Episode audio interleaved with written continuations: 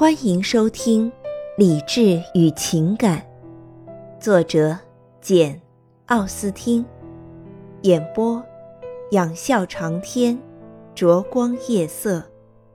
第十章，玛丽安的救命恩人第二天一早即来登门问安。达什伍德太太对他的接待不仅彬彬有礼，而且和蔼可亲。这是约翰爵士美言的结果。也是出自他自己的感激之情。威洛比在拜访期间所见到的一切，都使他确信，他意外结识的这家人通情达理，举止文雅，相亲相爱，安安逸逸。对于他们的妩媚动人，他无需进行第二次访问，便深信不疑。达什伍德小姐面色娇嫩，眉目清秀，身段袅娜。玛丽安长得还要漂亮，她的身材虽说不及她姐姐来的匀称，但她个子高，显得更加惹人注目。她的面孔十分漂亮，若是用一般的俗套来赞扬她，说她是个美丽的少女，倒不会像通常那样纯属阿谀逢迎，与事实相去甚远。她的皮肤黝黑，但是半透明似的，异常光润。她眉清目秀。微笑起来甜蜜蜜的，十分迷人。他眼珠乌黑，机灵、神气、热切，谁见了都会喜爱。但在一开始，他还不敢向威洛比传送秋波，因为一想起他抱他回家的情形，就觉得十分难为情。当这种感觉消失了，当情绪镇定下来，他看到他由于受到完美的绅士教养，显得既坦率又活泼。尤其重要的是。他听他说，他酷爱音乐和舞蹈。这时，他向他投出了赞赏的目光。于是，他来访的后半段时间，绝大部分是用来同他攀谈。你要跟玛丽安搭话，只消提起一项他所喜爱的娱乐活动就足够了。一触及这样的话题，他就沉默不住了，谈起话来既不腼腆，也不顾忌。他们迅即发现，两人都爱好音乐和舞蹈，而且这种爱好还起因于他们对两者完全一致的见解。为此，玛丽安大受鼓舞，便想进一步考察一下他的观点。他问起他的读书情况，搬出了他最喜爱的几位作家，而且谈得眉飞色舞。一个二十五岁的青年人，不管以前多么漠视读书。如今面对如此优秀的作品，还不赶紧顶礼膜拜，那一定是个十足的傻瓜。他们有着惊人相似的兴趣，两人崇拜相同的书籍、相同的段落，即使出现差别和意义，只要经他一争辩，眼睛一闪亮，也都烟消云散。凡是他所决定的，他都默认；凡是他所热衷的，他都喜爱。早在访问结束之前，他们就像故友重逢似的亲切交谈着。玛丽安，威洛比刚走，艾莉诺便说：“你这一个上午干得很有成绩啊！几乎在所有重大问题上，你都已经摸清了威洛比先生的见解，也知道了他对考柏和斯科特的看法，确信他对他们的优美诗篇做出了应有的评价。”你还绝对相信他对坡普的赞赏是恰如其分的。不过，照这样奇特的速度了结一个个话题，你们怎么能够持久的交往下去？不用多久，你们最喜爱的话题都会一个个谈尽说完。再见一次面，就能把他对美景和再婚的看法解说清楚。以后你就没有东西好问了。艾莉诺，玛丽安嚷道。这样说公平吗？合理吗？我的思想就这么贫乏。不过我明白你的意思。我一直太自在、太快活、太坦率了。我违背了拘泥礼节的臣服观念。我不该那么坦率、那么诚挚，而应该沉默寡言、无精打采、呆头呆脑、虚虚掩掩。我假若只是谈谈天气、马路，而且十分钟开一次口，那就不会遭此非难。我的乖孩子。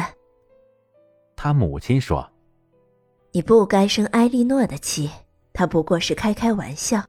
他要是真想阻止你和我们新结识的朋友快乐的交谈，我还要骂他呢。顿时，玛丽安又变得心平气和了。再看看威洛比，他处处表明能结识他们，委实使他感到荣幸。显而易见，他热切希望进一步改善这种关系。他每天都来登门拜访。起先，他以问候玛丽安为借口，但是。他们一天天待他越来越亲切，使他深受鼓舞。没等玛丽安的身体完全复原，这种借口已经大可不必了。玛丽安在屋里关了几天，但是从来没有关得这样少有烦恼。威洛比是个十分精干的小伙子，他思路敏捷，精力旺盛，性格开朗，感情充沛。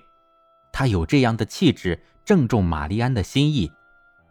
因为他把这些气质不仅和他那副迷人的仪表，而且和他那颗火热的心结合了起来。这颗心如今为玛丽安的心所激励，变得更加火热，博得了他的无比钟情。和他在一起，逐渐成为他的最大乐趣。他们一起读书，一起交谈，一起唱歌。他有相当高的音乐才能。读起书来也充满情感，富有生气，这正是爱德华不幸所缺少的。威洛比在达什伍德太太眼里和在玛丽安眼里一样，也被视为完美无缺。艾莉诺觉得他没有什么可以非议的地方，只是他有个同他妹妹十分相似，因而使妹妹特别喜爱的倾向。这就是在任何时候对自己的想法谈论的太多，不看对象，不分场合。他爱对别人匆忙下结论，注意力一旦被什么东西吸引住了，便专心致志地尽情欣赏，连通常的礼貌都不顾了。本来是一些符合人情世故的礼仪，对此，尽管母亲和玛丽安极力进行辩护，艾莉诺还是不能赞同。玛丽安现在开始领悟到，她十六岁半就产生一种绝望情绪，认为一辈子也见不到一个使她称心如意的理想男人，这未免过于轻率，毫无道理。无论是在那不幸的关头，还是在每个快乐的时刻，威洛比都是他理想中的完人，能够引起他的爱慕，而且他的行为表明，他在这方面的愿望是热切的。能力是超群的，他母亲起先没有因为威洛比将来要发大财，便盘算让他和玛丽安结婚。可是过了不到一个星期，他也随着产生了希望和期待之心，并且暗暗庆幸自己找到爱德华和威洛比这样两个好女婿。布兰登上校对玛丽安的爱慕最早是被他的朋友们发现的，现在这些人注意不到了。却第一次被艾莉诺察觉出来了，大伙的注意力和插科打诨都转移到他那位更加幸运的情敌身上了。上校还没产生爱慕之心之前，招来了别人的戏谑；而待他果真产生了感情，该当受人嘲弄的时候，却得到了解脱。艾莉诺不得不勉强承认，詹宁斯太太原来说他对自己有感情。现在看来，他的感情实际上是让他妹妹激发起来的。虽然双方的情投意合促使艾洛比产生了感情，但是双方性格上的格格不入也没有妨碍布兰登上校产生好感。他为此深感忧虑，因为一个三十五岁的沉默寡言的人，跟一个二十五岁的朝气蓬勃的人相竞争，哪里能有什么希望呢？既然他无法祝愿他获得成功，他衷心希望他不要那么痴心。他喜欢他，尽管他庄重矜持，他仍然认为他是个有趣味的人。他的言谈举止虽说一本正经，却也温文尔雅。他的矜持似乎是精神受到某种压抑的结果，而不是由于性情天生忧郁引起的。约翰爵士曾经暗示过，他以前遭受过创伤和挫折，这就证明他有理由认为他是个不幸的人，因而对他充满了敬意和同情。也许正因为上校受到威洛比和玛丽安的冷眼看待，艾莉诺便更加同情他、敬重他。那两个人觉得他既不活泼又不年轻，就对他存有偏见，硬是设法贬低他的长处。布兰登就是那么一种人。一天，他们一起议论他时，威洛比说：“口头上人人都称赞他，内心里谁也不喜欢他，大家都愿意见到他，可是谁也想不到要和他谈话。”这正是我的看法。玛丽安嚷道：“不过不要过甚其词。”埃莉诺说：“你们两人都不公道。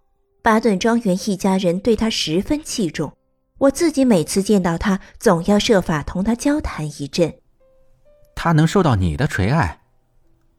威洛比回答说：“当然是很体面的，但是别人对他的器重，却实在是一种责备。”谁会心甘情愿的去接受米德尔顿夫人和詹宁斯太太一类女人的赞许呀？那简直是一种耻辱，只能使人漠然置之。不过，也许像你和玛丽安这种人的非议，可以弥补米德尔顿夫人及其母亲的敬重。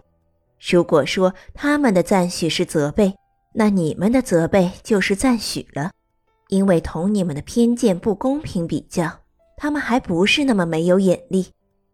为了保护你的被保护人，你竟然变得无理了。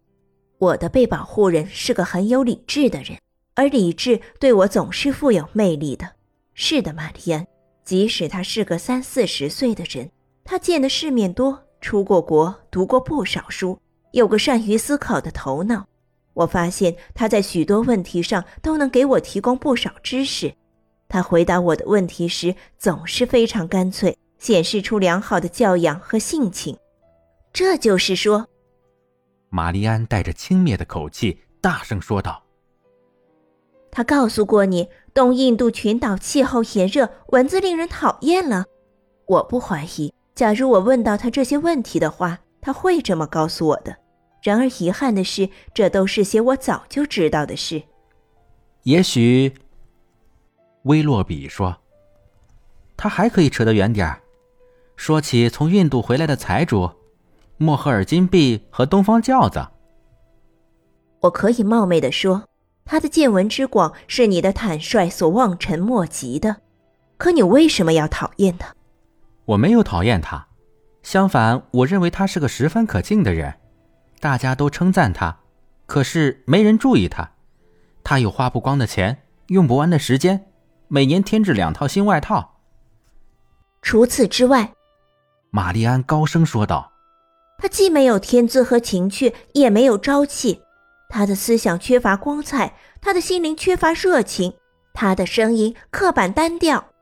你们一下子给他编排了那么多缺陷。”艾莉诺回答说：“完全是凭着你们自己的想象。相形之下，我对他的称赞就显得索然无味了。我只能说，他是个很有理智的人。”受过良好的教育，见多识广，举止文雅，而且我认为他心地温厚。达什伍德小姐，威洛比大声说道：“你对我太不客气了，你是在设法说服我，让我违心的接受你的看法。然而这是不可能的，任凭你多么善于花言巧语，你都会发现我是执着不变的。我之所以不喜欢布兰登上校。”有三个无可辩驳的理由：其一，我本来希望天晴，他偏要吓唬我说有雨；其二，他对我的车慢吹毛求疵；其三，我怎么说他也不肯买我的棕色聘马。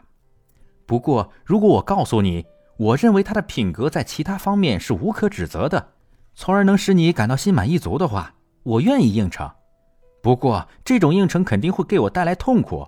作为对我的报答。你不能剥夺我可以一如既往的不喜欢他的权利。感谢您的收听，我是 CV 灼光夜色，欢迎订阅，我们下期见。